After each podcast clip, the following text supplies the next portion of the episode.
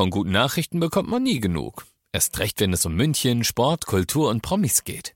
Lesen Sie selbst gute Nachrichten. Heute in der Abendzeitung und auf abendzeitung.de. Abendzeitung. Die ist gut.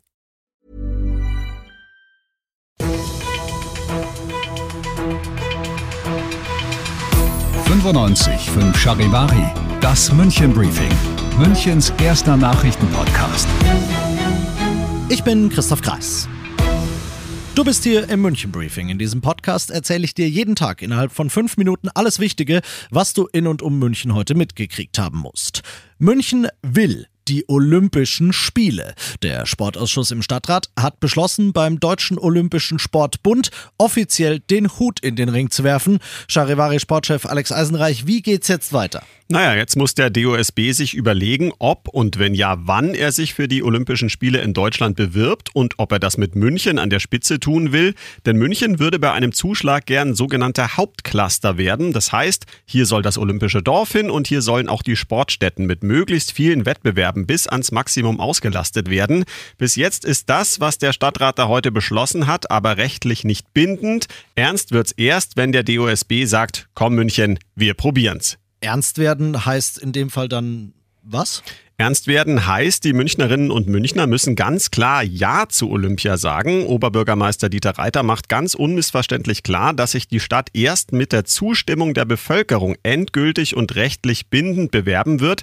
Genau daran sind ja die letzten Olympiakampagnen gescheitert. Allerdings ging es da auch immer um die Winterspiele mit Wettbewerben in Garmisch oder sonst wo am Alpenrand. Dieses Mal bemüht sich München wirklich explizit nur um die Sommerspiele. Danke dir, Alex. Olympische Sommerspiele in München. Wenn ich kurz mal gucke, ja, so gut zwei Drittel der Charivari-Hörer sagen bei Facebook bisher, dass das eine feine Sache wäre. Wenn deine Meinung da jetzt noch fehlt, dann hopp, abstimmen. Vor dem alten Münchner Rathaus steht eine Gedenktafel. Darauf steht, das nationalsozialistische Regime missbrauchte diesen Ort für die Planung antisemitischer Verbrechen.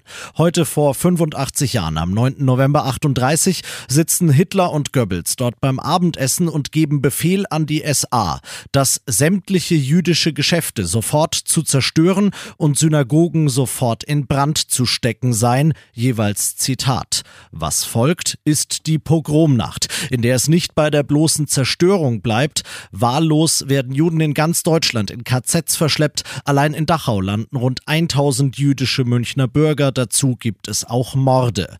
An diese schrecklichen Verbrechen erinnern Deutschland und München heute. Auf dem St. Jakobsplatz in der Altstadt kommen um 19 Uhr unter anderem Oberbürgermeister Reiter und Ministerpräsident Söder zu einer großen Gedenkfeier. Und in Berlin sagt Kanzler Scholz, Nie wieder, das gilt. Das lösen wir ein, heute, morgen und für alle Zeit. Du bist mittendrin im München-Briefing und wie du es gewohnt bist, nach den ersten München-Themen schauen wir, was war in Deutschland und der Welt heute wichtig.